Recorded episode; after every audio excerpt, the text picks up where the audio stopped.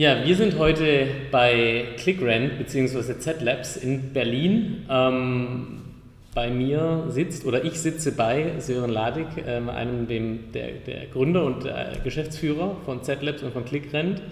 Ähm, danke, ähm, dass du heute mal Zeit hast für ein Interview, beziehungsweise wir die Zeit gefunden haben für ein Interview.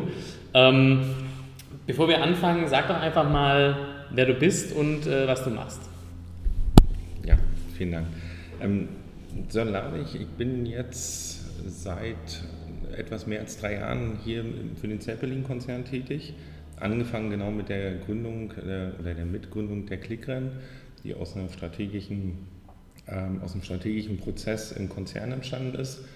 Und ähm, ist für mich auch quasi so das Neuland gewesen. Ich kannte vorher weder Zeppelin noch die Baubranche und ähm, habe mich davor eher mit anderen Startups umgeben, habe viele Startups mit aufgebaut im Online-Advertising-Bereich, im Payment-Bereich, im Messaging-Bereich und bin eher durch Zufall in diese ganze Zeppelin- und Baumaschinenwelt gekommen und das jetzt, wie gesagt, schon seit über drei Jahren. Und ähm, aus dieser Geschäftsführungstätigkeit der Klicken, denn seit Anfang des Jahres mit Geschäftsführer der Zeppelin Lab äh, GmbH der sechsten strategischen Geschäftseinheit für den Zeppelin-Konzern. Okay, und ähm, was ähm, was ist äh, ClickRent genau, mit dem ihr angefangen habt? Was ist das? Was steckt da dahinter? Mhm. Also die ursprüngliche Idee war ähm, ausgehend, wie gesagt, aus so einer Art Nightmare-Competitor-Szenario-Betrachtung, ähm, einen Marktplatz zu bauen, wo halt Bauunternehmen äh, Equipment in Zeiten geringer Auslastung an andere Bauunternehmen vermieten. Ja, also wir sprechen auch äh, oft immer von dem Thema Sharing ähm, und damit halt ähm, den klassischen Vermieter ausschalten.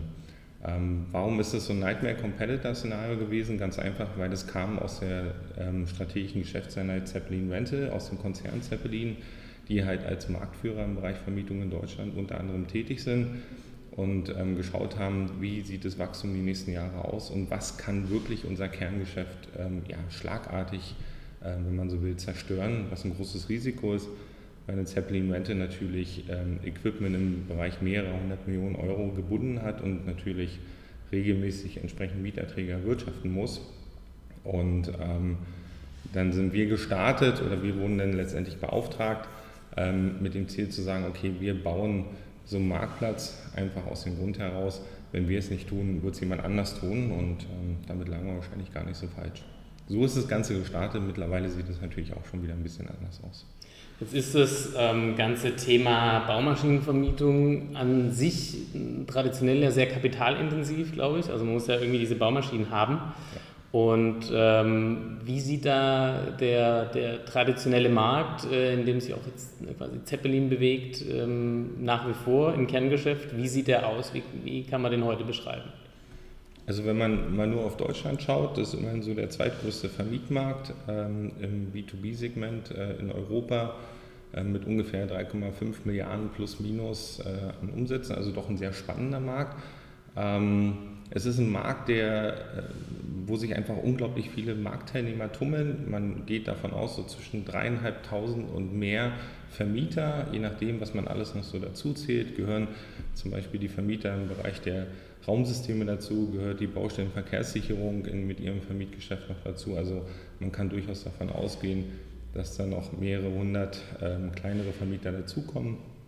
Ähm, und es ist ein Markt, der ähm, gerade so die letzten zehn Jahre plus mit einer gewissen Preisstagnation in bestimmten Segmenten zu kämpfen hatte, ähm, gleichwohl ähm, die Anschaffungskosten, Personalkosten für ähm, um teilweise 20 Prozent und mehr gestiegen sind. Ne? Also ich sage immer so schön, die fetten Jahre sind eigentlich vorbei in der Miete ne? mhm. und trotzdem sehen wir nur wenig äh, Konsolidierungstendenzen. Ne? Es gibt, gab ein paar Übernahmen, ne?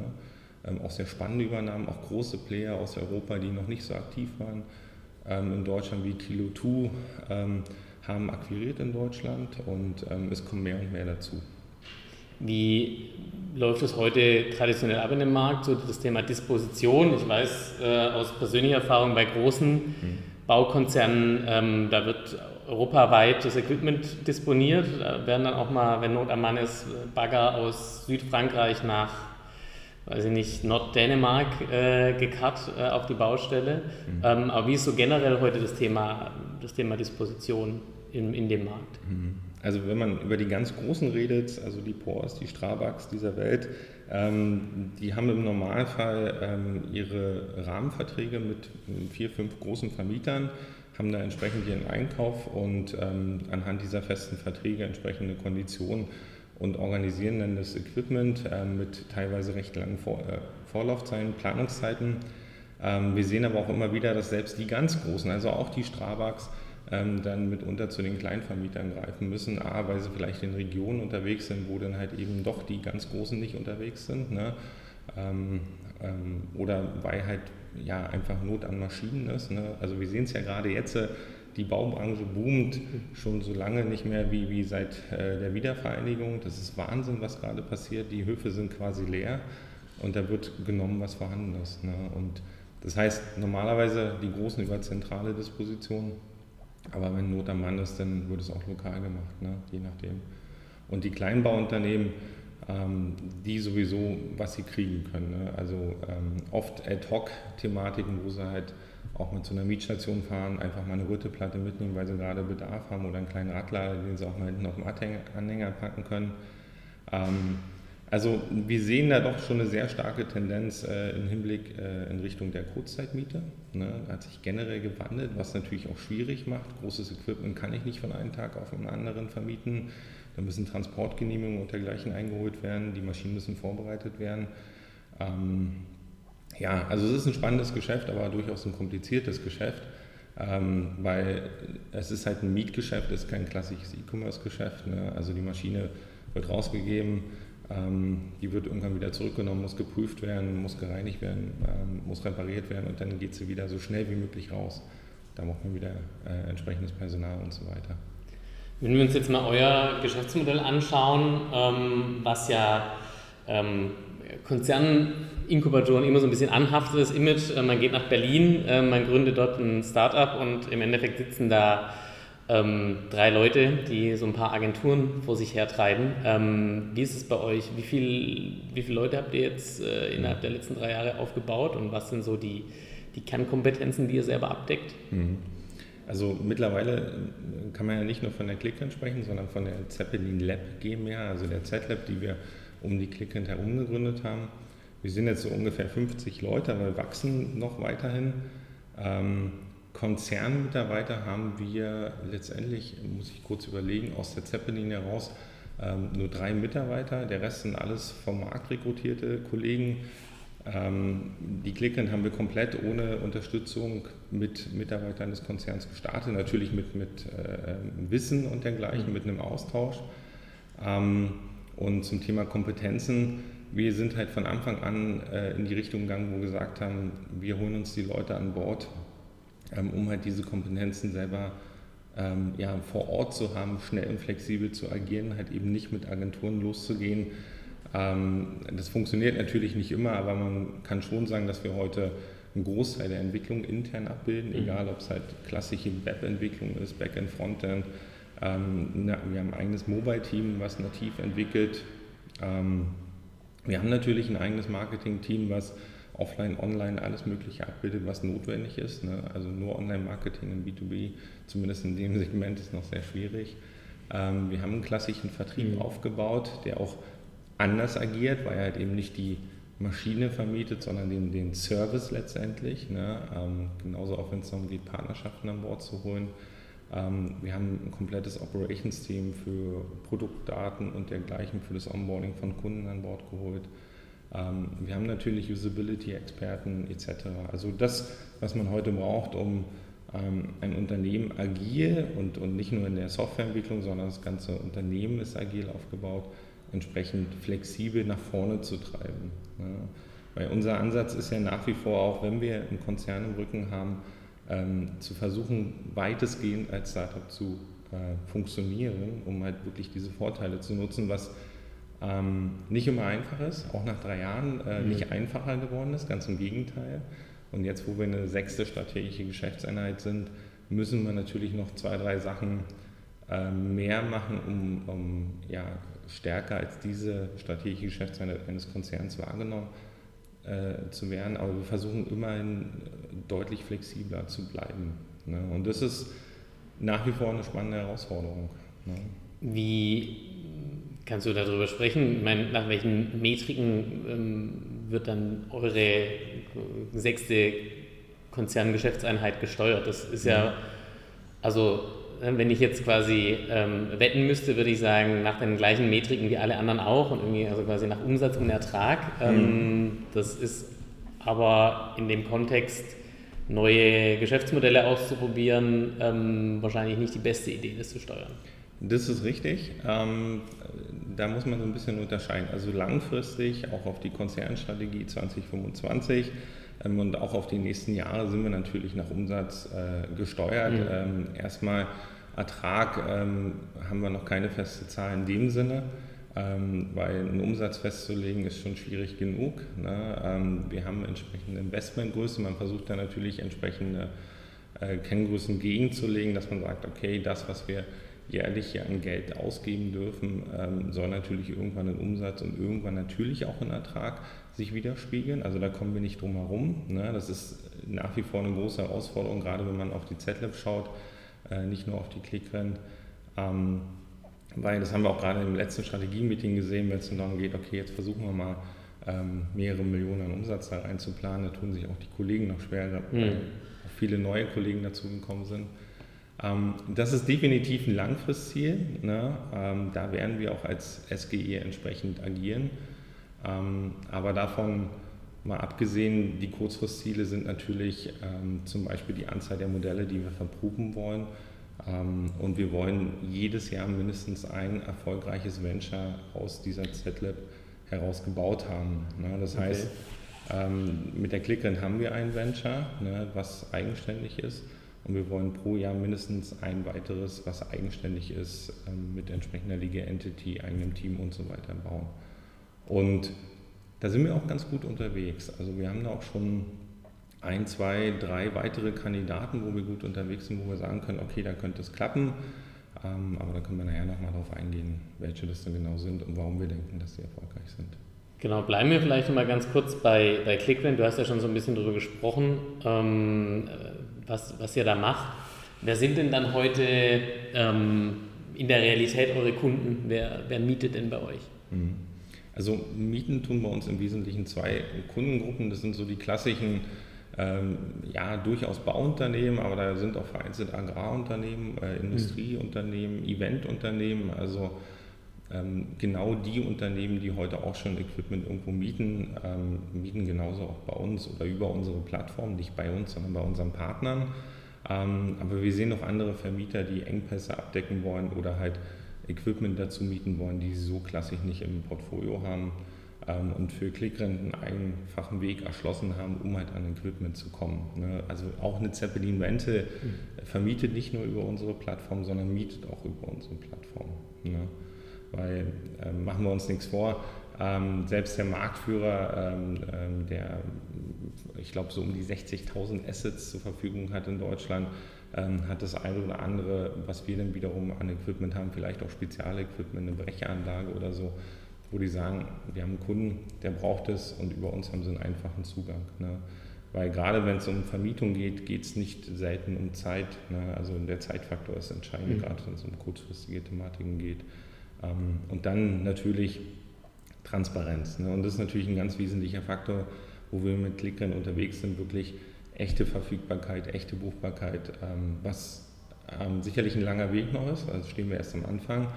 aber das Ziel muss sein, dass Mieter in der Lage sind, wirklich, äh, ja, ich sag mal so ein bisschen wie so die Amazon Ein-Klick-Bestellung, ähm, egal ob sie nun auf der Baustelle sind, ob sie irgendwo gerade im Büro sitzen, die Disposition machen oder dergleichen, ähm, in der Lage sind zu sagen, okay, das ist unser Equipment, das wir brauchen ähm, und ähm, hier sind entsprechend die transparenten Preise, da ist die echte Verfügbarkeit, wir können buchen, wir kriegen eine Garantie, dass die Maschinen auch wirklich bei uns rechtzeitig auf der Baustelle sind und eben diesen klassischen Prozess abkürzen. Ne? Also das hören wir immer wieder von den Mietern, die sagen, ja, wir haben fünfmal gefragt, wir haben unser Haus- und Hofvermieter äh, abgefragt und die haben gerade nichts und dann, oder sie sind in Regionen unterwegs, wo sie sonst nicht unterwegs sind und dann geht halt die Suche los. Ne?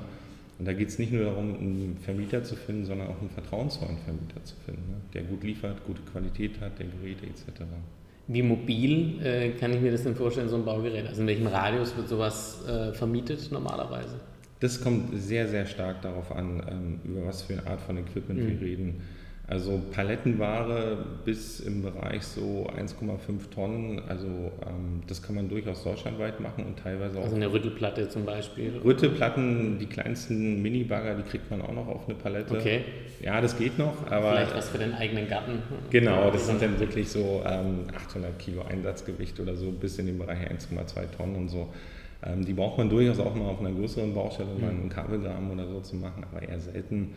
Ähm, aber wie gesagt, alles, was so auf eine Palette passt, kriegt man wirklich über Nacht schon raus. Da gibt es die klassischen Dienstleister, die DHLs dieser Welt. Aber alles andere wird schon schwieriger. Ne? Und ähm, man kann theoretisch und vereinzelt macht man es auch, ähm, größere Baumaschinen deutschlandweit transportieren, aber dann muss sich das auch wirklich lohnen. Also muss es Spezialequipment sein, mhm. ein großer Abrissbagger, ähm, den es halt nur wenig in der Vermietung gibt generell, dann geht man den Weg. Aber ansonsten versucht man eigentlich immer im Umkreis weniger Kilometer zu bleiben, wo man sagt, so 50, 100 Kilometer, ähm, um das noch sinnvoll zu transportieren. Die Transportkosten sind ein wesentlicher Faktor einer Vermietung. Auch da natürlich wieder abhängig von der Mietdauer. Ne? Wenn ich eine Maschine nur für eine Woche brauche, interessieren mich die Transportkosten mehr, als wenn ich sage, ähm, ich brauche das Ding zwei, drei Monate. Ne? Ganz klar. Das heißt, ähm, quasi als, ähm, ja, eigentlich als Marktplatz. Ähm, ihr braucht beide Seiten. Ja? Also ja. ihr könnt euch quasi, könntet euch das selber so gar nicht leisten, ähm, die Maschinen quasi regional überall zu platzieren. Äh, quasi sehr ein sehr assetlastiger Ansatz. Ähm, und ihr geht ja auch über die Struktur eures Mutterkonzerns quasi hinaus. Ne? Sie vermietet jetzt nicht nur Zeppelin-Maschinen, sondern arbeitet auch mit Partnern zusammen. Genau. Wie viele Partner habt ihr da heute? Müssen wir mal gucken. Also Partner, die heute schon ähm, bei uns wirklich äh, völlige Asset-Transparenz und geben, also wo wir wirklich einen Einblick auf die Flotte haben und in Echtzeit buchen können, bewegen wir uns jetzt so knapp auf die 100 zu. Okay. Ähm, da sind jetzt, kommen auch noch große Partner dazu ähm, ähm, aus der Liebherr Mietpartnerflotte, ähm, weil wir da die nächsten ERP-Systeme angebunden haben, wo wir auch gleich schlagartig immer gleich eine ganze Flotte von ein paar tausend Assets anbinden können. Das bedeutet, wir sehen mit der Anbindung in Echtzeit den kompletten Status dieser Flotte. Ähm, das heißt, mietbar oder nicht mietbar oder buchbar, wie wir das nennen. Und das ist natürlich genau das, was wir erreichen wollen, weil wir wollen nicht einfach nur einen Partner anbinden und sagen, super, du bist jetzt Partner bei uns und du hast vielleicht Equipment, weil damit haben wir ja nichts geändert, sondern wir sagen ganz klar, ähm, wenn du mit uns äh, zusammenarbeiten möchtest, brauchen wir die Transparenz, ist deine Flotte verfügbar, sprich jedes einzelne Asset. Äh, also uns interessiert nicht, ob da optional ein Bagger vorhanden ist, sondern wir müssen das genau wissen. Ob der gerade, wenn er geblockt ist, in Reparatur ist oder vermietet, ist es uns völlig egal. Wir müssen nur wissen, ob wir buchen können. Und ist sicherlich ein sehr langwieriger Prozess, die alle an Bord zu holen, das sehen wir auch. Ähm, wir dachten, dass wir im Hinblick auf Preisverhandlungen und Co. große Herausforderungen haben, aber das haben wir überhaupt nicht. Da sind die Leute verstehen, welchen Mehrwert wir bringen, aber die technologischen Gegebenheiten bei den Vermietern sind teilweise ähm, überraschend. Ne? Teilweise gibt es gar keine Mietsysteme, generell Standards in der Vermietsoftware haben wir nicht gefunden, ne? also kennen wir nicht. Ne? Wir sind froh, wenn wir einen ERP-Partner finden, der mal 20, 30 Partner oder so an Bord hat, wo wir sagen, super, da können wir mal mit einem, einer Integration gleich äh, ja, mal eine Region abdecken oder mhm. teilweise in einem bestimmten Segment. Ähm, aber im Normalfall müssen wir wirklich immer wieder aufs Neue gehen und wir finden auch teilweise jede Menge Eigenimplementation. Wir finden Unternehmen, die mit Excel, mit dem Board an der Wand äh, ihre Flotten mhm. verwalten. Und ähm, das ist ja auch genau die Erkenntnis, die wir vor einiger Zeit hatten, wo wir gesagt haben, also das Sharing, das Grundkonzept haben wir schon längst überarbeitet, ähm, weil heute sehen wir uns eher so als, als Digitalisierer einer Branche. Ne? Wir helfen heute Vermietern, ähm, ihre Flotten digital verfügbar zu machen ne? und einfach zu buchen, weil da wird die Welt hingehen. Also da geht die Reise hin. Ist es dann auch eure Idee, quasi die, also die Plattform oder das Betriebssystem für Vermietung zu werden? Geht es so in die Richtung? Oder? Genau, das ist, das ist ein schöner Begriff, genau ähm, das Betriebssystem einer ganzen Branche, so nenne ich das immer.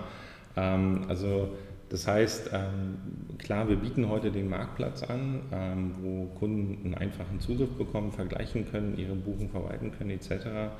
Ähm, aber letztendlich integrieren wir uns teilweise so tief in die Flotten rein, um halt diese Echtzeitverfügbarkeit äh, anzubieten, wo wir in Zukunft auf der Basis von Clickern mit der Zeppelin Lab auch weitere Geschäftsmodelle anklinken können. Und ähm, da haben wir ja heute auch schon angefangen mit Maschinator, mhm. wo es um die Vermittlung von Maschinisten geht. Ähm, und wir haben da auch noch ein paar andere Modelle im Bereich Gebrauchtmaschinen, Service für Maschinen, Ersatzteile etc., die wir halt dann auch an diese Flotten anbinden können. Und das ist auch das, was wir sehen. Mieter wie Vermieter, die haben alle die gleichen Herausforderungen, egal ob es nun gemietete, gebrauchte Flotten sind. Am Ende wollen sie halt ihre Flotten vernünftig verwalten. Lass uns gleich mal über Machinator sprechen. Das ist mhm. eure nächste Inkubation sozusagen, genau. die zweite nach ClickRent, zumindest die, die zweite, die ich kenne. Äh, ja. Und ähm, das ist jetzt quasi euer ähm, ja, 2016er Jahrgang dann, oder wie kann man das verstehen? 2017er Jahrgang? Ähm. Nee, also Machinator ist in der Tat eines der Ende 2016 ins Leben gerufenen. Also die der Aufbau der, der, der Z-Lab hat ja begonnen im Oktober letzten Jahres. Da haben sich die ersten Kollegen aus dem Konzern und weitere sich hier eingefunden und haben da so die Strukturen festgelegt, diesen Innovationsfunnel festgelegt, wie wir in Zukunft Modelle entwickeln wollen mit den entsprechenden Gate-Meetings, um da auch eine Kontrolle zu haben. Und Machinator war in der Tat eines der ersten, wo wir schon, also ich glaube, die Idee ist jetzt mittlerweile ähm, äh, zumindest innerhalb der Klickerin auch schon so locker anderthalb Jahre alt. Ähm, Im Konzern, in der Zeppelin Rental gibt es die Idee schon viel, viel länger. Ähm, man hatte auch der, damals äh, innerhalb der Zeppelin Rental auch eigene Maschinisten vor Ort gehabt, also auch Angestellte, mhm. ähm, was allerdings ein bisschen schwierig war, ähm, das Ganze zu handeln als klassisches äh, Vermietunternehmen mit Maschinisten, die dann halt ja letztendlich in der Winterzeit keine Beschäftigung mehr hatten. Man hatte auch ein Preisthema und so weiter. Ähm, aber wir haben das nochmal aufgegriffen, haben gesagt, okay, wir wollen diesen Markt nochmal erschließen, ähm, ohne jetzt äh, Maschinisten bei uns fest anzustellen. Ähm, und das ist halt auch so die Kernidee. Das heißt, wenn ein Maschinist benötigt wird, und wir sind natürlich erstmal gestartet mit den Mietaufträgen, die wir über Click und Zeppelin Rental generieren und es wird ein Maschinist benötigt, dass wir versuchen, den zu vermitteln. Wir sind heute bei einer Vermittlungsquote, die ungefähr bei 30 Prozent liegt. Ne? Ähm, und teilweise auch wirklich mit in Richtung Spezialmaschinen, also ich sag mal so ein Grader, das ist durchaus schon eine Spezialmaschine, mhm. ist sehr schwierig, da gute Maschinisten zu finden. Ein Grader macht was genau? Äh, Asphalt von der Straße holen? Ja, eher so die Vorarbeit, bevor der okay. Asphalt darunter kommt, aber der ist halt schwierig zu steuern, weil er so ein Doppelgelenk hat und so. Okay. Also ich sag's mal so, ein Grader ist eine Maschine, die nicht jeder fahren kann, da braucht man schon mhm. eine gewisse Erfahrung für. Okay. Ähm, aber mittlerweile haben wir auch Bauunternehmen, ähm, die bei uns anfragen, nicht nur weil sie gemietet haben, sondern weil sie einfach einen Personalengpass haben, die genug Maschinen haben. Ähm, und wir bauen das Ganze ähm, jetzt mittlerweile aus. Wir haben auch so den ersten äh, Fußschritt Richtung Internationalisierung sind wir jetzt gegangen mit Maschinator Richtung Polen. Ähm, einerseits, um da natürlich nochmal zusätzlich äh, Maschinisten zu gewinnen, aber mhm. auch dort diesen Markt zu erschließen haben auch den ersten Kollegen eingestellt mit polnischen Sprachkenntnissen, um da in diesen Markt reinzukommen. Ähm, Machinator ist, wie gesagt, ein relativ kleines Team, also wir sind jetzt dabei fünf Mitarbeitern. Ähm, aber ich sage mal, man muss auch mal so ein bisschen auf die Marktgröße gucken. Es ist jetzt nicht so, dass es so unendlich viele Maschinisten gibt am Markt. Ähm, ist natürlich ein deutlich kleinerer Markt, ähm, aber es ist ein Markt, der super spannend für uns ist, weil äh, dieses ganze Geschäft mit den Maschinisten ist genauso intransparent, nicht digital, ähm, Wahnsinn. Ne? Also ähm, da wird noch viel über Telefon und ähm, Qualitätskontrolle gibt es so richtig noch gar nicht. Ähm, es gibt so ein paar rechtliche Gegebenheiten, die, die gerade die großen Bauunternehmen natürlich einfordern, Sozialversicherungsthemen und so weiter, die wir lösen müssen, teilweise auch schon gelöst haben. Das heißt, wir helfen zu überprüfen, wie es mit äh, diesen ganzen steuerlichen Thematiken und so weiter mhm. aussieht. Ähm, und es entwickelt sich. Also ähm, ich habe zwar immer daran geglaubt, dass es dafür einen Markt gibt, aber ähm, dass wir da in der Lage sind, überhaupt so schnell einen Fuß zu fassen, hätte ich nicht gedacht. Da haben wir auch ein sehr gutes Team, das macht bei uns vor allem der Kevin, den wir relativ ähm, jung hier an Bord geholt haben, mit wenig Berufserfahrung von der Zeppelin-Universität. Danach ähm, aus dem Stahlhandel und ähm, sich auf dieses Wagnis äh, Maschinator eingelassen hat. Und der geht komplett auf in dem Thema. Also der gibt Gas, ähm, der ist hoch motiviert. Ähm, und wenn ich nicht wüsste, dass der bei uns äh, fest angestellt ist, würde ich sagen, das ist sein eigenes Venture. Ne? Und das mhm. ist genau das, was wir erreichen wollen, Leute zu gewinnen, die für so ein Thema brennen. Ähm, die müssen nicht die 20 Jahre Berufserfahrung haben, die müssen aber bereit sein zu lernen. Und ähm, Kevin zum Beispiel ist heute super vernetzt schon im Zeppelin-Konzern, nach nicht mal einem Jahr. Also, und das, ähm, also wie gesagt, mit Maschinato bin ich guter Dinge, dass wir da auf jeden Fall einen guten Weg gehen. Und da gibt es jetzt auch die ersten, so die nächsten zwei, drei Projekte, die wir an Maschinator ranbringen. Da wird es sicherlich um das Thema Bezahlung gehen, wo wir ein Thema lösen wollen, auch neu für die Baubranche. Da können wir noch nicht so viel drüber sehen, äh, erzählen. Aber da werden wir auch nochmal ein komplett neues Modell entwickeln, was es so für die Baubranche noch gar nicht gibt. Ähm, und generell werden wir halt helfen, den Maschinisten ähm, diese ganze Arbeit, die sie heute haben, zu vereinfachen, damit sie sich auf ihren Job konzentrieren können. Das ist wie mit den Handwerkern. Ne? Die Handwerker wollen eigentlich auch keine Rechnung schreiben, trotzdem müssen sie es machen, um Geld zu verdienen. Und genauso ist es beim Maschinist, der will auch keine Rechnung schreiben, Angebote schreiben etc. Der will eigentlich nur Maschinen fangen und damit Geld verdienen. Ne? Und da werden wir denen auch helfen. Jetzt hast du so zwei fast schon drei Themen gleichzeitig angesprochen. Ähm, die würde ich ganz gerne mal aufdröseln. Das erste ja. ist so ähm, nochmal, ähm, was du gerade erzählt hast, unterstreicht ähm, Zeppelin mit, mit Z-Labs mit, äh, eben, und darunter quasi ClickRent Maginator. Ähm, ihr habt definitiv die Idee zu sagen, okay, Plattformökonomie ja.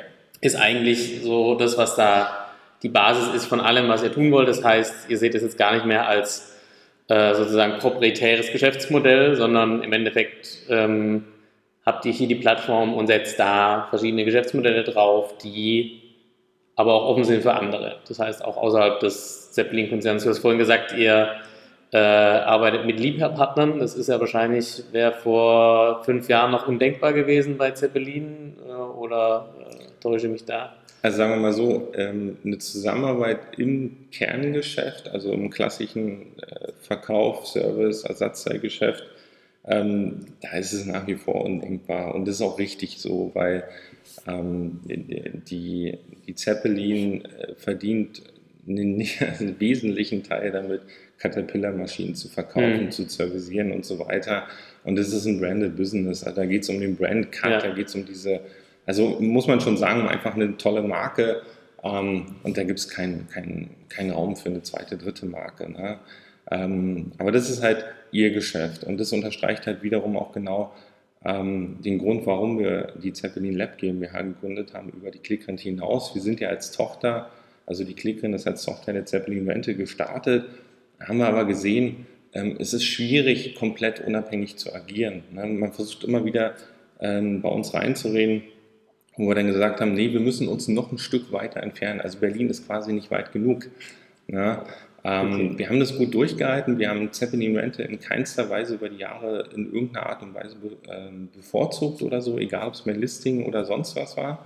Ähm, aber wir haben gesagt, wir müssen noch viel konsequenter nach außen gehen. Ne? Ähm, dass wir den Marktplatz als solches und die Klickern als solches Hersteller unabhängig bauen, stand von Anfang an fest. Ähm, gab einige interessante Diskussionen mit Caterpillar, ohne Wenn und Aber, mhm. also ähm, die natürlich versucht haben, uns das Ganze auch ein Stück weit auszureden, ähm, wo ich aber auch immer wieder gesagt habe und vor allem auch meine Kollegen ähm, ganz klar gesagt haben, nein, dann funktioniert das Modell nicht, wenn ich nicht herstellerunabhängig bin. Das haben sie auch akzeptiert und heute ist es eher so, dass ein Caterpillar durchaus ähm, ähm, sagt, Mensch, könnte nicht äh, das Clickrent-Geschäft auch äh, anderen Caterpillar-Händlern in anderen Ländern zur Verfügung stellen, ähm, dass die auch mal ein bisschen weiterschauen. Und so sehen wir es auch, der ähm, französische Caterpillar-Händler hat jetzt ein ähnliches Modell wie Clickrent gestartet mit Expressrent.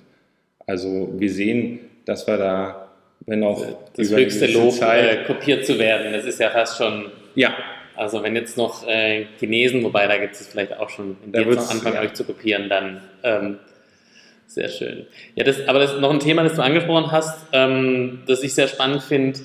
Ähm, du hast so ein bisschen darüber gesprochen, was du eigentlich für Mitarbeiter hier brauchst oder was mhm. man generell, ähm, ähm, um solche Themen aufzubauen, ähm, was sich da für Profile eignen.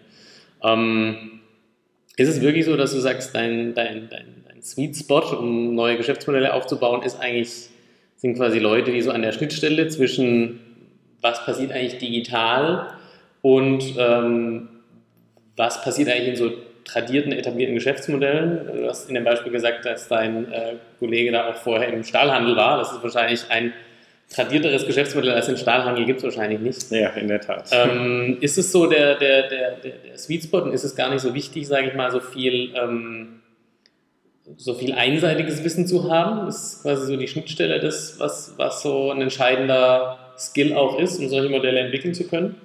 Also am Ende ist es wie bei vielen Sachen der gute Mix aus den Leuten. Ne? Also ähm, ich hatte schon angesprochen, dass wir auch äh, Verstärkung aus dem Konzern bekommen haben, äh, im Wesentlichen aus den Bereichen der Unternehmensentwicklung verschiedener Bereiche.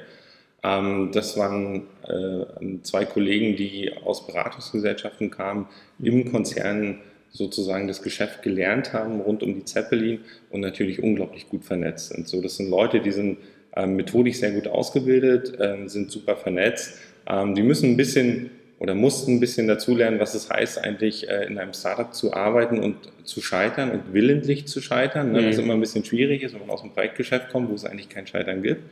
Ähm, haben wir aber sehr gut hinbekommen. Ähm, die Leute helfen natürlich, weil ähm, der Konzern als solches unglaubliche Assets für uns birgt, mhm. in jeglicher Hinsicht. Ne? Und da geht es viel über persönliche Kontakte. Ähm, aber ich brauche genauso auch, ähm, ich sag mal so, diese jungen Bilden, ne? die, die quasi mit ich sage jetzt mal nicht mit keinem Respekt, aber mit wenig Respekt ähm, die Modelle betrachten und mhm. einfach sagen, du können wir besser. Ja, das mag durchaus sein, dass sie dann ein, zwei Mal scheitern ähm, und dann festgestellt haben, naja gut, vielleicht ist Miete und Service und Co. in so einer B2B-Welt vielleicht doch nicht so einfach. Aber du brauchst diese Leute, die einfach mutig vorangehen und sagen, ähm, nö, das machen wir jetzt anders. Ne? Das ist ja genau ähm, auch immer wieder diese, diese große Herausforderung, die wir, ich sage jetzt mal nicht tagtäglich, aber die wir regelmäßig haben, zu sagen, Nein, wir verlassen uns nicht nur auf unseren Konzern. Der ist stark, der ist erfolgreich, aber wir sind nicht hier, um ähm, das Kerngeschäft des äh, Konzerns digital zu transformieren. Das machen die selber, mhm. haben die eigene Gruppen dafür, eigene Leute und sind da auch gut unterwegs. Da tauschen wir uns natürlich aus und vielleicht arbeiten wir hier und da auch zusammen. Aber unser Ansatz ist es, neue Geschäftsmodelle zu entwickeln.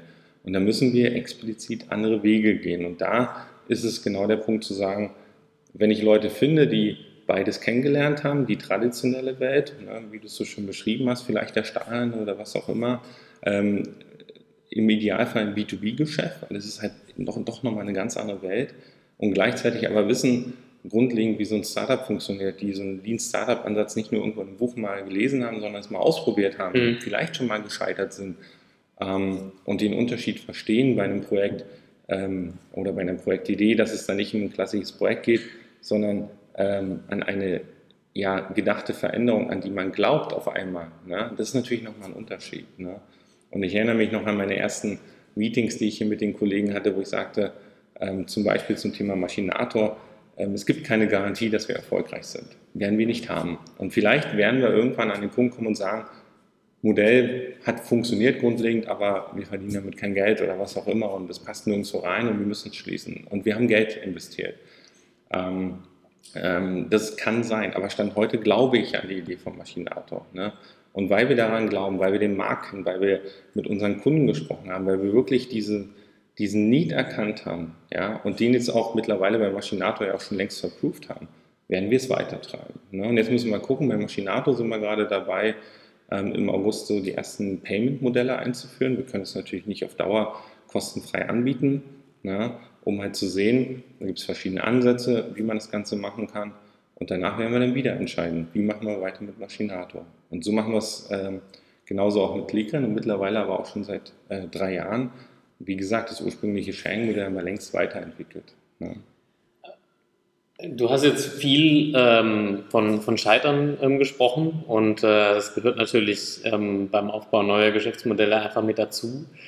Ähm, Inwiefern habt ihr es denn geschafft, intern ähm, auch Richtung eurem Mutterkonzern zu verkaufen, dass es dazu gehört und dass es eben ein Teil des Corporate Venturing ist, ähm, quasi bei hohen Risiken, die man eingeht, auch neun von zehn Sachen an die Wand zu fahren, wenn man gut ist? Ja.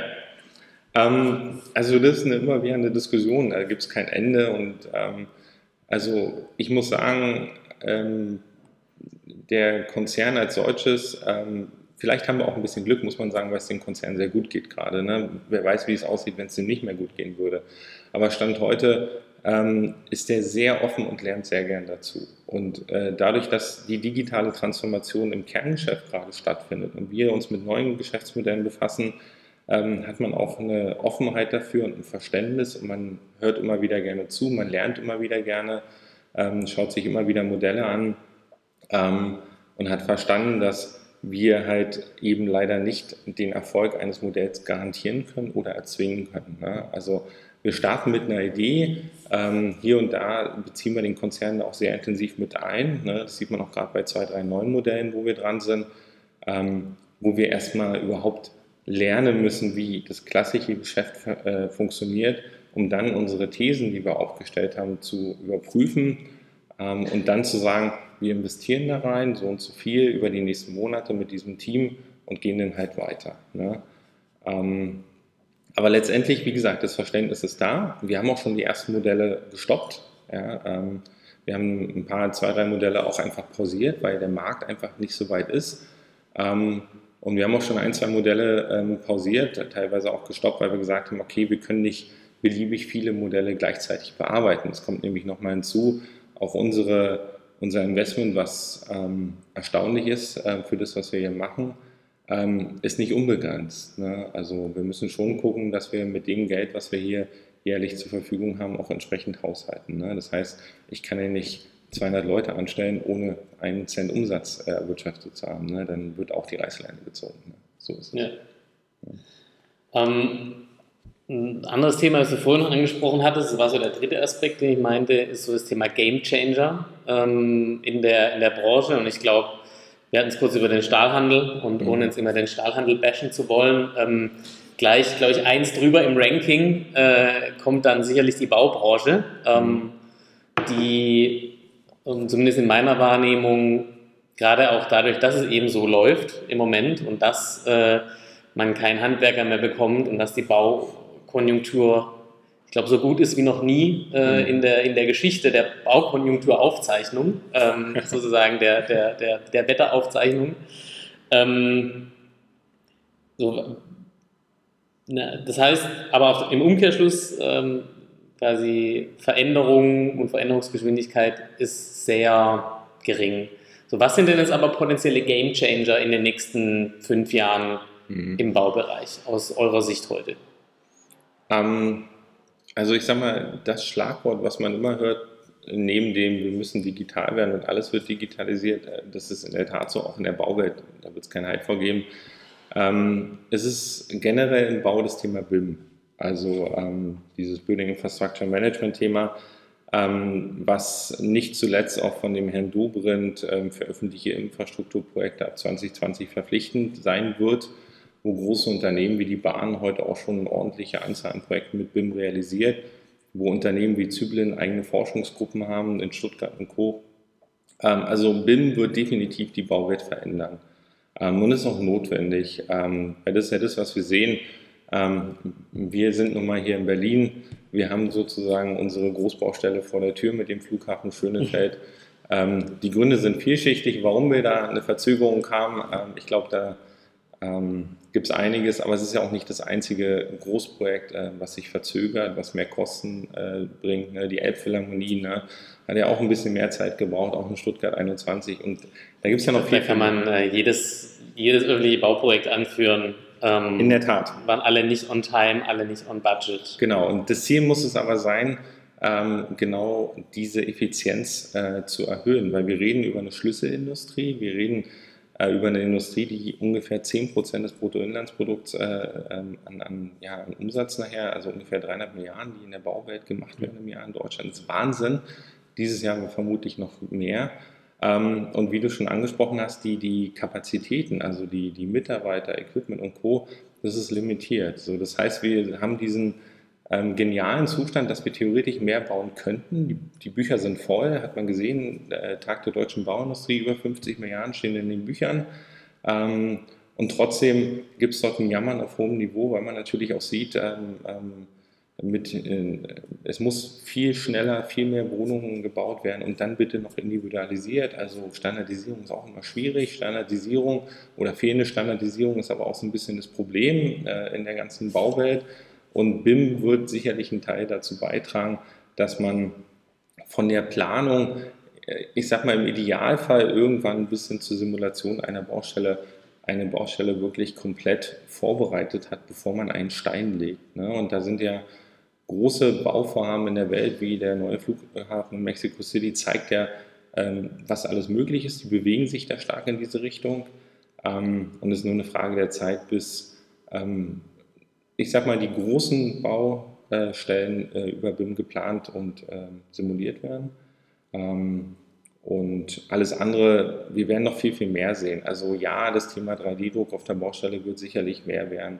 Ähm, die Maschinen werden immer intelligenter werden, die werden sicherlich, äh, teilweise sind sie ja heute schon halbautomatisch. Wann gibt es denn die ersten vollautomatischen ähm, Baumaschinen, die ersten bedienungslosen Bagger? Ähm, also ich würde sagen, technologisch gesehen sind wir da gar nicht so weit von entfernt, ähm, aber wie das halt immer so ist, wenn wir jetzt wieder auf den deutschen Markt schauen, ne, ich glaube, ehe die dann wirklich komplett ohne Bedienpersonal auskommen, da wird es noch ein paar Jahre dauern. Das sehen wir auch bei den autonomen äh, Fahrzeugen. Mhm. Ähm, aber auch da ist es nur eine Frage der Zeit. Ne? Also ähm, ich habe spannende Projekte gesehen, nicht nur am MIT, sondern auch an Karlsruhe und so mit dem Auto äh, oder ich sage mal intelligenten Baggerarm. Ne? Es gibt heute Materialien, die sich selber zusammenbauen. Ne? Also da wird sich nochmal komplett ähm, einiges verändern. Und ob es denn nachher der 3D-Druck sind, ob es denn wirklich die Roboter sind oder ob es der Bediener einer Maschine äh, sein wird, der dann gar nicht mehr auf der Baustelle ist, sondern irgendwo in seinem Cockpit, irgendwo in einem äh, klimatisierten Büro sitzt und die fernsteuert. Ähm, da wird einiges noch passieren. Andererseits muss man auch sagen, ähm, dass Menschen komplett von der Baustelle verschwinden. Ich bin mir nicht sicher, ob wir beide das noch erleben werden, ne? weil ähm, Bau ist Stand heute doch noch sehr viel Manpower in erster Linie. Ne? Aber ähm, das ist ja auch so ein bisschen unser Weg mit der Zeppelin Lab GmbH oder mit dem Z-Lab, wo wir sagen, Mensch, Maschine, Material, das sind die drei Komponenten, die ich brauche, um zu bauen. Ähm, und die werden wir uns nach und nach alle anschauen, die werden wir uns nach und nach ähm, alle versuchen, ein Kabel dahin zu legen, wie wir es immer sagen, um halt in erster Linie überhaupt erstmal Daten zu verfassen, äh, Transparenzen zu ermöglichen. BIM wird ein großer Schritt in diese Richtung sein. Ähm, und dann können wir mal darüber nachdenken, was können wir eigentlich da optimieren, was können wir verbessern. Ne? Also und Clickrin und Co. sind definitiv der erste Schritt. Das Thema Flottenverwaltung, Flottenoptimierung, äh, das überhaupt mal Maschinen intelligent zu machen über das, was heute möglich ist. Ne? Also ähm, Telematik mal weitflächig äh, zu nutzen, mhm. nicht nur in vereinzelten Maschinen und so weiter. Da stehen wir heute. Also wir sind noch am Anfang, ne, generell. Das heißt, ähm, in letzter Konsequenz, was man vielleicht in fünf oder in zehn Jahren sagen kann, ist, dass ihr dann rechtzeitig damit gestartet seid, äh, und zwar so ein bisschen vor der Zeit. Ähm, das wäre wahrscheinlich auch so ein bisschen euer, euer erklärtes Ziel. Hm? Also ja, in der Tat. Also Jahren. Das ist ja, da sind wir dann doch ähm, so aus unserer ähm, aus unserem Kerngeschäft, aus dieser Historie Zeppelin getrieben. Also einerseits innovativ, so wie schon der Graf Zeppelin ne, mit seinen Luftschiffen, der wirklich immer nach vorne gegangen ist, auch bereitwillig war zu scheitern, auch gescheitert ist und doch wieder erfolgreich war. Ähm, aber dann gleichzeitig auch ähm, mit dieser Serviceorganisation für den Kunden da zu sein. Ne? Weil am Ende des Tages, ähm, also wir bauen nicht selber. Ne? Also wir brauchen die Bauunternehmen und dergleichen, ähm, die halt am Ende die Arbeit tun und wir wollen ihnen dabei helfen. Ähm, und wir sehen halt große Potenziale in der Effizienzsteigerung, wie halt diese Unternehmen bauen und wie sie miteinander bauen. Ne? Teilweise wissen die das schon sehr gut, teilweise machen sie es nur nicht, teilweise fehlt es ihnen an digitalen Kompetenzen, teilweise fehlt es ihnen an Investitionsmitteln. Ne? Also ähm, wenn man sich mal so die Zahlen anschaut, äh, anschaut ähm, Bauunternehmen äh, weltweit im Schnitt ähm, 3,3 Prozent äh, Gewinn nach Steuern ist nicht viel, was da übrig mhm. bleibt. Mhm. Ne? Also es, obwohl die Bücher voll sind, viel gebaut wird. Ähm, das ist halt genau das, was wir adressieren wollen, sagen, nee, es muss effizienter gebaut werden, damit am Ende mehr übrig bleibt, äh, um mehr zu investieren und am Ende mehr bauen zu können. Ne? Und da haben wir ordentlich uns vorgenommen. Also ich sehe jetzt nicht, dass wir hier ähm, in drei Jahren oder in fünf Jahren fertig sind. Ganz im Gegenteil. Ähm, wir haben auch uns genug in den Rucksack gepackt, äh, in die Z-Lab, wo wir dann arbeiten können. Und jetzt müssen wir das einfach auch entsprechend mit Taten äh, beweisen. Und das ist genau der Punkt. Also ähm, neben der Clickern werden wir auf jeden Fall dieses Jahr noch ein weiteres eigenständiges Venture hervorbringen. Und nächstes Jahr wieder. Mal gucken, wenn es mal zwei werden, gut, aber fangen wir mal mit einem pro Jahr an, das ist eine große Herausforderung, ne? weil die Ventures sollen ja auch funktionieren, die sollen ja nicht einfach nur da sein. Ne? Vielleicht, äh, wir sind schon quasi fast am Ende angekommen. Ein Punkt, den ich aber sehr spannend finde, den du auch so ein bisschen angerissen hast, ähm, ist euer Prozess, wie ihr letztendlich zu diesen Ideen kommt, die ihr jetzt quasi produzieren mhm. wollt ähm, jedes Jahr. Ähm, welchen Prozess habt ihr da? Habt ihr da ein vorhandenes Modell genommen, Stage-Gate-Prozess oder, äh, oder ähm, habt ihr da ein eigenes, eigenes Modell entwickelt, wie ihr da mhm. quasi von so einer Idee wirklich dahin kommt zu sagen, das ist tatsächlich eine Opportunity? Mhm. Also letztendlich ähm, würde ich sagen, haben wir viele Best Practices genommen und zusammengemischt und am Ende haben wir daraus unseren eigenen Funnel gebaut. Ähm, wie gesagt, äh, im Wesentlichen ist erstmal wichtig, dass man sich bewusst ist, dass man jede Menge vorne reinkippen muss und am Ende, wenn es gut geht, ein Venture pro Jahr rauszubekommen. Und ähm, wir haben regelmäßige Gate-Meetings, wo wir halt immer wieder entscheiden und betrachten, ähm, haben wir hier den Market Fit erreicht, ähm, wollen wir weitergehen ähm, und so weiter. Also wir starten heute im Projekt mit ein bis zwei Leuten, ne? wir, also ein Business Owner, Product Owner im Normalfall. Ähm, und dann rennen wir los. Ne? Also es ist selten der Fall, dass wir sagen, wir setzen dann mal ein ganzes Team zu Beginn drauf an. Ne?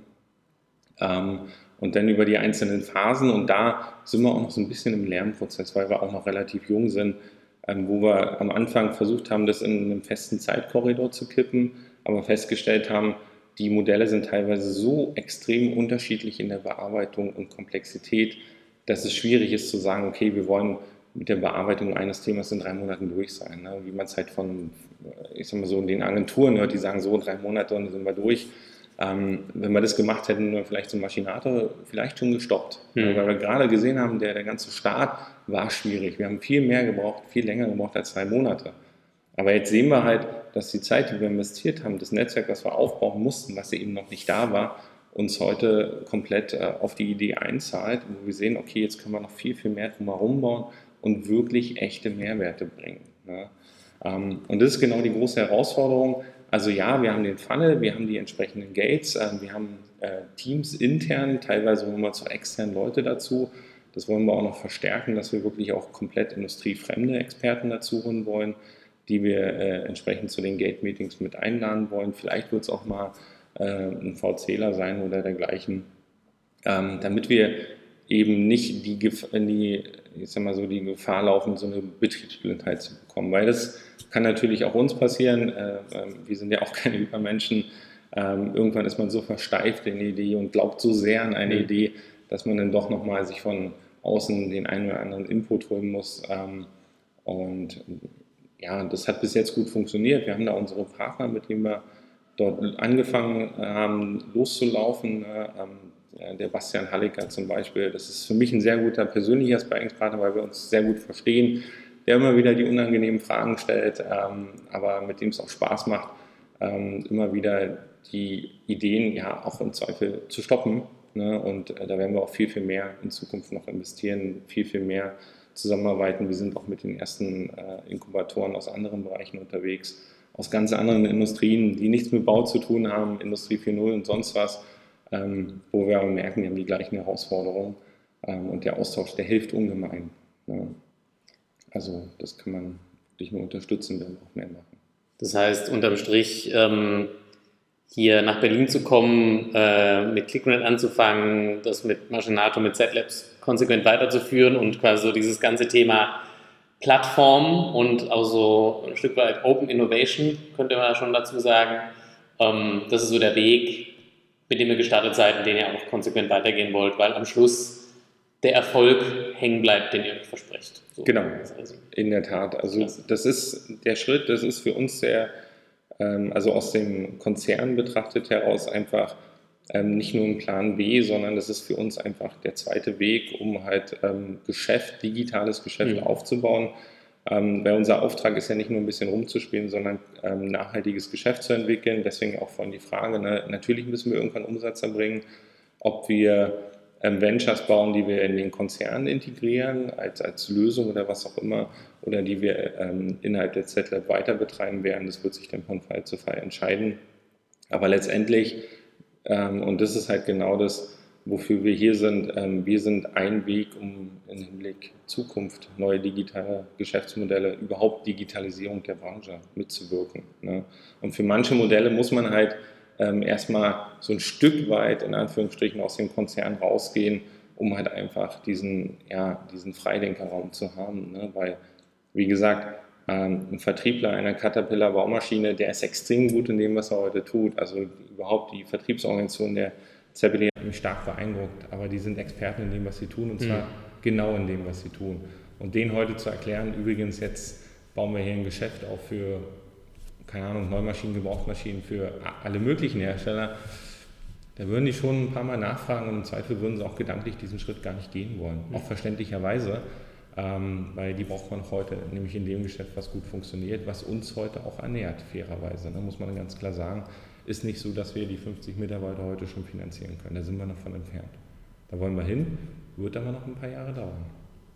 Du wirst ähm, auch im November dann beim Digital Commerce Day B2B Special in Stuttgart ähm, nochmal davon berichten, so in knapp äh, 20, 25 Minuten ähm, nochmal vor, vor Publikum. Da sind wir schon gespannt drauf. Ähm, da gibt es auch noch Tickets, ähm, kann man sich also auch noch quasi äh, darum kümmern, dass man da ähm, Sören Ladig live äh, on stage quasi erlebt. Ähm, vielen Dank äh, für die interessanten Einblicke. Ähm, ganz traditionell gibt es am Schluss ähm, beim Warenausgang.com Interview immer noch äh, die Möglichkeit ähm, für dich quasi äh, selber noch äh, was zu droppen, was du denn gerade brauchst. Ich kann mir vorstellen, dass es in Richtung Personalbeschaffung geht, ähm, äh, um da mal mit der Tür ins Haus zu fallen. Ähm, was, was sucht ihr denn gerade im Moment und, mhm. äh, und wo kann man sich denn bewerben? Mhm. Also im Wesentlichen in der Tat natürlich Personal in allen Bereichen, ne? egal ob so die klassischen Entwickler sind, ne? die wir in den verschiedensten Bereichen und Technologien suchen. Aber wir suchen vor allem Leute, die Lust haben, mit uns gemeinsam ähm, diese Ventures zu entwickeln, von der Idee von ein, zwei Mann-Teams bis hin zu eigenständigen Teams. Ähm, vielleicht ähm, auch so ein äh, Thema groß machen wollen, die wirklich Lust haben, mit dem Backing des Konzerns, mit den Möglichkeiten, mit den Assets, ähm, das in diesem Konglomerat groß zu machen. Die suchen wir natürlich. Ähm, und wir suchen auch immer wieder Partner in der ganzen Industrie, die Lust haben, mit uns gemeinsam voranzugehen, egal ob es Bau- oder Industrieunternehmen oder dergleichen sind, die sagen, wir wollen mit unserem Wissen, was die dort natürlich haben, viel stärker als wir es heute haben, gemeinsam mit unserer Digitalisierungskompetenz neue Modelle entwickeln. Ne? Also am Ende mehr Leute, klar, Leute, die Lust darauf haben und auch zu schätzen wissen, ein Stück weit ähm, mit diesem Konzern zu agieren, ähm, der wirklich ein toller Konzern ist mit dieser Stiftungsführung im Rücken, kann man nicht anders sagen. Ähm, und mehr Partner, klar. Also wie alle. Das heißt, wer, wer Lust hat, bei euch mitzumachen, mitzuarbeiten oder wer noch ein paar Bagger, Radlader, Planierraupen und Grader auf dem Hof stehen hat, ähm, der darf sich gerne bei euch melden. Die genau. ähm, die äh, Links zum Karriereportal äh, und äh, vielleicht die die E-Mail, ähm, wo ich mich quasi mit meinen Baggern bewerben kann, ähm, die blenden wir dann natürlich ein. Herzlichen Dank ja. ähm, für deine Zeit, für die interessanten Einblicke. Ähm, ich vermute fast, wir werden in nicht allzu ferner Zukunft sicherlich nochmal äh, zusammensitzen, vielleicht dann auch so ein bisschen drüber sprechen, wie mache ich eigentlich als Konzern ähm, wie baue ich hier eigentlich sowas auf, äh, quasi aus Konzernsicht. Herzlichen Dank für deine Zeit und äh, euch noch viel Erfolg. Besten Dank.